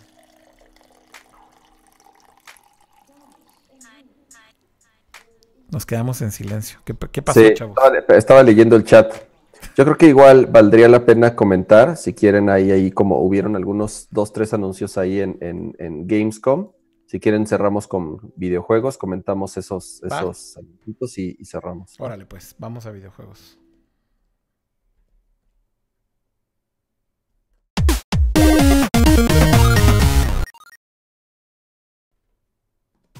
¿Qué hay en videojuegos, Kama? Y bueno, hay que recordar que está sucediendo Gamescom en este momento en Alemania. Este evento que pues ha tomado muchísima relevancia, sobre todo porque el E3 ha, ha decaído bastante, eh, a pesar de que presenta muchísimos trailers y demás. Pues se habla de que el evento más importante a nivel mundial de la industria de videojuegos hoy en día, hoy por hoy, es Gamescom en Colonia, en Alemania. Este, ¿Qué podemos decir de este evento, Kama, y qué ha habido de noticias por allá? Todavía, todavía no han sido como los grandes anuncios como tal, este, pero sí han surgido algunas cosillas. Como por ejemplo, ya tenemos eh, fecha de salida para Shenmue 3. Ok. Este, que se me olvidó, es el año que entra. Y es en, creo que es agosto del 2019. Madre. Ese es, ese es, ese es, esa fue una de las noticias que salieron. Entonces, bueno, un, un un Kickstarter que al parecer sí va a ver la luz, ajá, porque justamente otra de las noticias que salieron esta semana uh -huh. es que otro Kickstarter eh, para variar, retrasó la salida de su juego por segundo año consecutivo, consecutivo y es Bloodstain, el de Koji Garashi. Sí, básicamente Koji Garashi, como sabrían ustedes y, y deben de recordar, eh, anunció hace un par de años que estaba trabajando en un par de juegos inspirados en Castlevania. Hizo un Kickstarter, le fue muy bien. Salió el primero, que es el que es como pues una especie de Castlevania este, hecho en 8, como con el look de 8 bits de, de- de Famicom, de Nintendo. ¿Cómo se llamaba el primero, Kama, el que se ve como Nintendo? Ay, ya se me olvidó. A mí también. Siempre se me olvida su nombre. Pero bueno, Eh, Cur- Cur- Curse of the no, Curse of the Moon es el principal. No, no, no. Curse of the Moon es el- Moon, es el de como que se ve como Ah, Nintendo. Rita- Ritual of the Night, ¿es ese? Ay, no me acuerdo. No me acuerdo del nombre. Pero bueno, eh, anunciaron este primero que era como con ese look de Nintendo. Y a la par, Igarashi anunció que él iba a estar trabajando en Bloodstain. Que es más bien con este look como tipo 16 bits, super, super Famicom, pero también tirándole un poquito a PlayStation, como Symphony of the Night. De hecho, yo diría que es más tirándole a Symphony of the Night, este, como 32 bits, con backgrounds muy bonitos y más como combinando. Este, de hecho, el modelo del personaje que es una chica en este Bloodstain es en 3D. Vaya, con, con gráficas muy, muy bonitas y más tirándole, insisto, como un juego de PS1. Eh, y lo que está curioso es que eran dos teams separados. Básicamente, Igarashi este, outsourceó el que se ve como Famicom. Y este, básicamente el que es Bloodstain lo está haciendo él con su team. Por cierto, ahí en el chat están diciendo el nombre del que se ve como 8 bits se llama Course of the Moon. Es correcto. Eh, entonces, bueno, el que se acaba de retrasar, ¿no, Kama? Es Bloodstain. Acaba de anunciar Igarashi en su Kickstarter que tiene que mejorar el juego y que todavía no está contento. Y ahí se ven. Así que no habrá Bloodstain este año como se había planeado. Y lo vamos a esperar hasta el 2019. Pero Yo bueno, solo les recuerdo a Mighty Number 9. ese es, ese es como el clásico, ¿no? Para, para trolear Kickstarters, Kama. No todo Kickstarter es un fail, güey. La neta. Digo, hay de todo, güey. La neta. Mm, yo ya. Hay de todo, hay de todo, hay de todo. Hay, Sí, hay juegos que les ha dado muy bien. todo. Tengo una extraña fascinación por esas historias de Kickstarters fallidos, de- ni siquiera fallidos, de güeyes que se que tal cual se fugan con el dinero y nunca nunca nadie ve el producto y ya después nunca nadie sabe qué fue de, de los güeyes que juntaron el dinero y se pelaron. Pues sí, sí hay de todo. O sea, definitivamente sí hay de todo. Pero bueno, eh, la noticia que salió desde Gamescom fue esto de Shenmue, eh, que más bien tiene que ver con su Kickstarter y aprovecharon que está empezando Gamescom. Y otros que aprovecharon que está empezando Gamescom fue Nintendo. Eh, hicieron un direct con un nuevo Nindies, que básicamente es esta iniciativa de Nintendo para apoyar eh, juegos independientes, juegos indies. Y en el marco de Gamescom, inclusive aquí con el eh, sistema de rating de PEGI, que es el europeo, les voy a poner el reel de Nindies que presentó Nintendo un poquito ahí brevemente. Espero que no nos vayan a bloquear el, el video. Este, pero lo voy a poner así muy rápido. Con un frame es suficiente para Nintendo. Sí, ya, sí, ya- ahí con ya el nos- logo ya valimos Ya nos flashearon y ya nos van a demonetizar el video. Bueno, eh, presentaron este nuevo en indies. Un montonal, un montonal de juegos indies que van a Pon el salir. video en velocidad por dos. A ver, déjalo, pongo en velocidad por dos, pato. Y- e invierten en los colores y quitan el sonido y No, bueno. A ver, vamos a, Con mir- miroreado y todo. vamos a quitarle el audio, lo voy a poner muy bajito y ya le puse por dos. Vamos a ver si así no nos flaguean, pato. Eh, pero bueno, hay buenos juegos, ¿eh? De los que se presentaron aquí en este en Indies. La neta, bastantes joyitas por ahí que están saliendo de juegos independientes. jueguito flashero. No, no son jueguitos flasheros, Cama. Hay, hay cosas chingonas. Mira este, se ve bastante cool. ¿O lo ves muy flashero? Para corrernos con tu GT, Sí, GTX sí.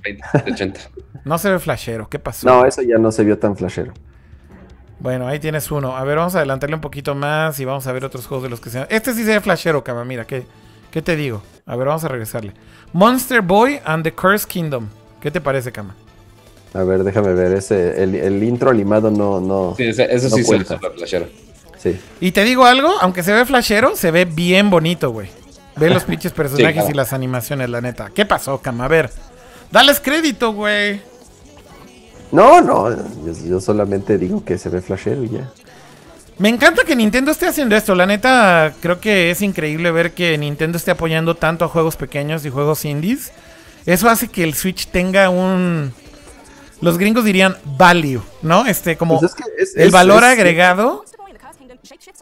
Ya lo hemos comentado, es la plataforma perfecta para este tipo de juego, no pesan mucho. Uy, este juego me encanta, güey. Lo estoy esperando bien cabrón.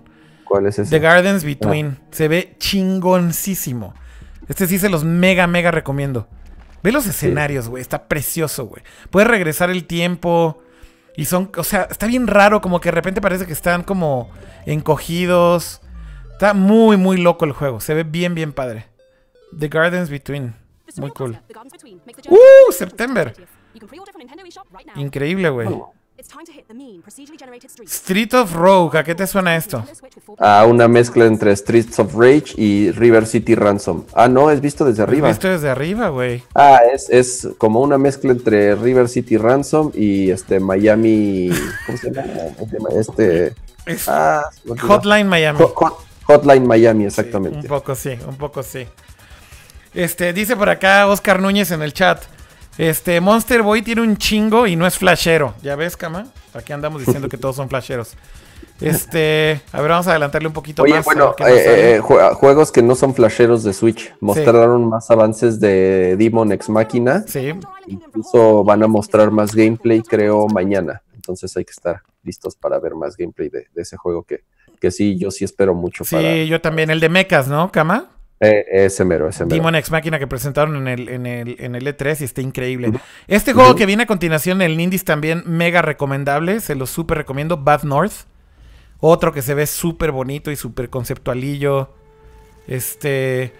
Y ese Como de es, estrategia, es de ¿no? estrategia, exactamente. Y se ve súper bonito también. Bad North, Bad North es de- creo que de los juegos más esperados indies que hay este año también. Le he seguido la pista a muchísimos juegos indies este, este año y creo que este es otro de los que se ven preciosos, güey.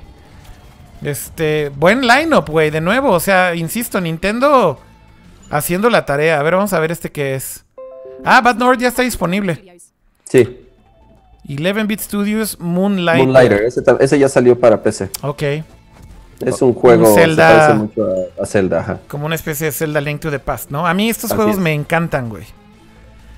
Hay uno que estoy esperando desde hace muchísimo tiempo, Kama, que también es así todo este pedo como Zelda Link to the Past visto desde arriba y como 16 bitesco, que se llama Radio the Universe. Ok, Lleva en desarrollo 6 años, güey. wow. Y está precioso el juego, güey. Es como más dark, como más cyberpunk entre Chrono Trigger, pero con mecánicas como Zelda, pero con pistolas, güey. No, no, no, no, no, güey. Está así súper cabrón. Radio the Universe. Ese, This War of Mine, también tiene ya unos tres años que salió en PC. Ok. Gran. Children of Morta. eh, no recuerdo si esto también ya había salido en otra consola y está saliendo en Switch por primera vez. Creo que sí. Me suena que ya estaba disponible en Steam, de hecho.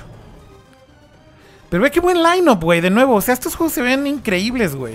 Sí, Y, sí. y son juegos de 10, 15, 20 dólares en tu Switch, güey. Exactamente, que no pesan mucho, los puedes guardar en tu tarjetita de memoria, que no tienen que invertir en, en distribuirlos físicamente Claro. y que son eh, fuera de la parte artística que tanto no se quieran dedicar, son juegos eh, fáciles de desarrollar porque sabemos que el Switch tiene adentro un chip de celular prácticamente, entonces eh, con las mismas eh, tecnologías de desarrollo, los mismos frameworks, eh, casi todo se hace con, con este... Me olvidó el desarrollo de software de juegos, Sí, carajo. es correcto. Este, se me fue el nombre. Unity. Es Unity, exactamente, con Unity. Con Unity. Entonces, pues, ya, de ahí exportan a todas las, las plataformas al mismo tiempo. Sí, de hecho ya es mucho más sencillo hacerlo para una plataforma y portarlo para todo, ¿no? Este. Pero mira, insisto, el lineup se ve increíble. Bueno, eh, vamos a adelantarle si quieren un poquito más. Ahí lo- ustedes pueden ver este todo el indie si quieren mejor después. Ya pusimos ahí varios Devil May videos. Cry también ya anunciaron la fecha, sale en creo que febrero del año que entra. Ok. Muy bien. Ace Combat 7 están diciendo en el chat, ya se me había olvidado Ace Combat, el 17 de enero. Madres, güey, se tardan un chingo, güey. Ah, ahí está Devil May Cry en marzo, 8 de marzo. Perfecto. 8 de marzo del 2019 para PlayStation 4, Xbox One y Steam. Devil May Cry el- 5. el tema es octubre, o sea, el mes que se viene Tomb Raider, Red Dead Redemption, Battlefield, Pues todo, ya cuando empieza Holiday. Spider-Man. No, ya. La perdición para la cartera, güey. Sí. Eh, Ace Combat 7 se lanzará el 17 de enero del 2019 para PlayStation 4, PlayStation VR y Xbox One. Esto lo puso por ahí Pablo 23X. Esto también se, se acaba de anunciar ahorita en el marco de Gamescom.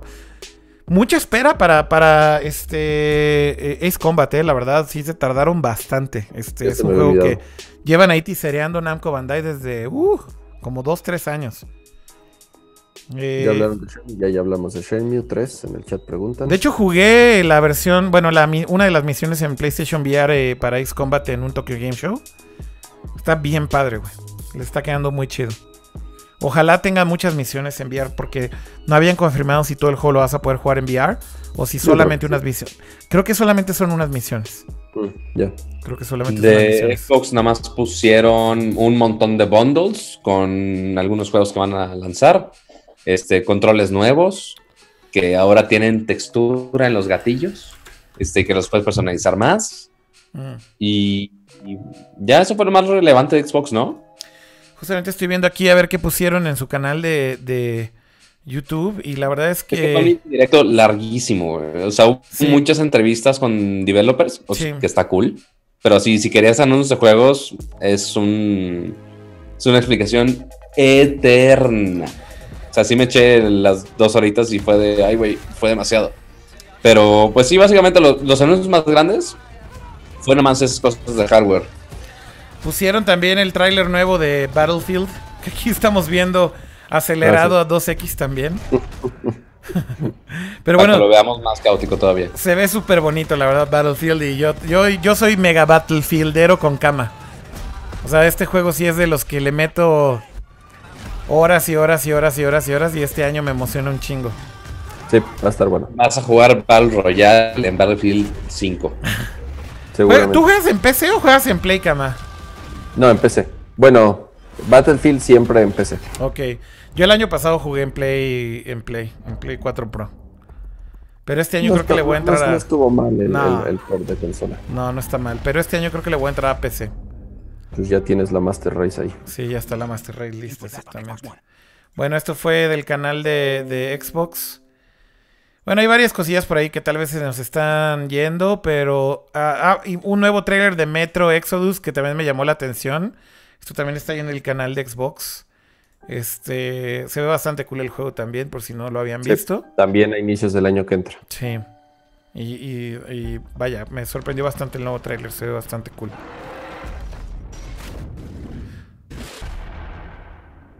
¿Qué tal, eh? Pues creo que es todo. Sí, es como de lo más importante. Estoy checando el canal de PlayStation de, de Gamescom a ver si postearon algo ahorita de última hora, porque como ahorita está pasando Gamescom en este momento, eh, básicamente está iniciando el segundo día de Gamescom en, en Alemania. Eh, perdónenme, el tercer día de Gamescom en Alemania. Probablemente ahorita PlayStation, eh, Nintendo, Xbox están posteando cosas en, en, en sus canales. Entonces por eso estoy revisando los canales literal ahorita en vivo. Eh, está por aquí Soul Calibur 6. eh, varios trailers de los personajes.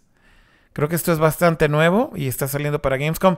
Un nuevo tráiler de One Piece, eh, que es One Piece World Seeker. Para Gamescom también hicieron este tráiler. Estoy viendo por aquí también. ah, ¿Qué más? Ah, que es exclusivo de Gamescom. Mira, Just Cause 4, Gamescom 2018 Tornado Gameplay. Eh, Life is Strange 2 Reveal Trailer para PlayStation 4. Este es de hace un día, entonces también aprovecharon Gamescom para anunciarlo. Eh, Guacamole 2 para PlayStation 4. Lo pusieron hace un día. Muchísimo contenido, ¿eh? Muchísimo contenido. Miren, aquí está el juego también que iba a salir en Switch, el de The Gardens Between. Ok. También va a salir para PlayStation 4. Bueno, échenle un ojo a los canales oficiales de Nintendo, Xbox eh, y PlayStation porque hay muchísima información desde Gamescom as we speak, ¿no? Así que entrenle ahí y pueden ver todo. Sí, yo creo en el próximo Nerdcore ya hablaremos a detalle de las noticias más importantes que, que sucedieron en, en Gamescom. Es correcto.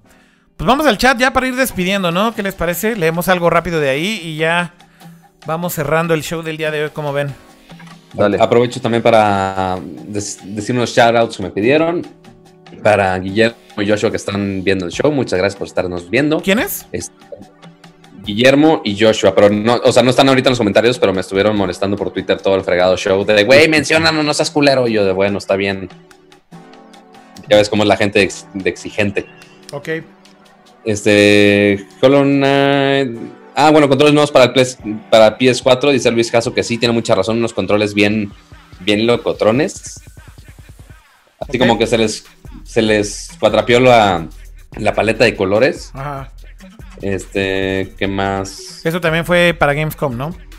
Sí, justo en Gamescom también. Preguntan aquí en el chat también Claudio Sanz que si sabemos algo del PlayStation 4 Pro de la edición de los 500 millones. Lo único que les puedo decir es que sí va a salir en Latinoamérica. Van a traerlo también a México. Y que son, si mal no recuerdo, 50 mil nada más. Así que va a estar en cantidades limitadas. Pero sí lo van a poder conseguir aquí. Con, con el estilo translúcido que se está volviendo la onda. exacto.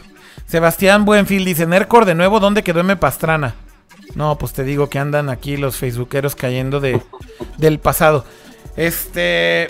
Bueno, si quieren seguir a M. Pastrana, más bien sigan ahora Of Course en, en- en Twitter y tiene su show, se llama Roja, lo hace todos los lunes. Este, y de vez en cuando está aquí de invitada también, así que si la quieren ver por aquí, este, de, re- de vez en cuando se aparece. Eh, esa es la respuesta para el que estaba preguntando ahí en el chat. Dice el Roger Pato, ¿por qué ahora no hiciste enojar a Kama? ¿Ya ves? Porque Hombre, traigo trae es que no puedo enojar porque traigo una camisa de Apple. Entonces no se puede. Traes la camisa de Apple de la Apple Store México, ¿va? De cuando abrieron Exacto, aquí. del día de la inauguración de la tienda que se abrió aquí en Vía Santa Fe. Y es el único día que la dieron. Exactamente. Entonces no puedes trolear hoy en día Apple porque traes tu t-shirt. Exactamente. Sí, o sea, hablamos de temas de Apple, hablamos de los rumores de Apple, que yo estaba absolutamente todo enterado, extrañamente. Entonces no, le no hubo mucho material para echarle tierra a cama, al menos el día de hoy. Bueno, pues muy Pero bien. no se preocupen. Eh, pues bueno, vamos a cerrar ya despidiéndonos ahí de todos en el chat. Muchas gracias por estar con nosotros en esta emisión. Gracias a todos los que estuvieron conectados desde todas las redes sociales, este, Facebook, YouTube, Twitch, Periscope. Saludos a todos, donde sea que nos estén viendo. Muchas gracias por entrar al stream en vivo. Le doy no hubo tantos en Facebook, no sé por qué, la vez pasado muchísimos más. Pero bueno, un saludo a todos, eh, mil gracias. Recuerden ustedes que se están viendo este show y lo están viendo después de que fue grabado en vivo. Quiere decir que lo están viendo muy probablemente en YouTube. Así que les recordamos que se suscriban al canal. Que le den pulgar arriba si les gustó. eh, y que le den share si le quieren mandar esta información o este show a alguien más. Se los agradeceríamos muchísimo. Muy bien. Eh, también recuerden seguirnos en todas las redes sociales que están ahí en pantalla todo el tiempo. En YouTube, en Twitter, Nerdcore Podcast, en Facebook, eh, facebook.com diagonal Nerdcore Podcast, en Twitch. Si prefieren vernos en Twitch, también transmitimos ahí. Prácticamente en todos lados somos Nerdcore Podcast, así que es fácil encontrarnos. Bueno, ¿algo más que quieran agregar, Pato Cama? Eh, no, nada, muchísimas gracias por ver el video. Siempre es un honor estar con ustedes platicando de todos los chismes de tecnología y esperamos verlo la siguiente semana. Muy bien. O en el siguiente show, ya no sé si sea de la siguiente semana o no sé cuándo sea. Jaime, Gracias a los que nos acompañaron, gracias a los que ven el show grabado también. Eh, ya les estaremos avisando en nuestros diferentes canales como Twitter, sobre todo Twitter, cuando va a ser el, el siguiente programa. Y nos vemos muy pronto. muy bien. Pues gracias de nuevo a todo el chat. eh, saludos a todos. Dices, dicen aquí que si vamos a tener after con anécdotas. Creo que el día de hoy no. Ahora no. Hoy no hay anécdotas, chavo. Anda, anda malito, pato. Anda Yo ando con la garganta bastante jodida. Yo también ando con el estómago jodidísimo, así que creo que ya es hora de terminar. Pero ya no hay venganza de Moctezuma, ya te debes de estar acostumbrando, güey. Sí, ya sé, pero igual ando bien, man. ¿Qué te digo? La edad. No. La edad. Bueno, cuídense mucho, que estén muy bien. Nos vemos pronto en Nerdcore Live. Síganos en todos lados y ahí les avisamos cuando viene el siguiente show. Hasta la próxima, que estén bien. Chao. Bye bye. Bye. Adiós. Thank you.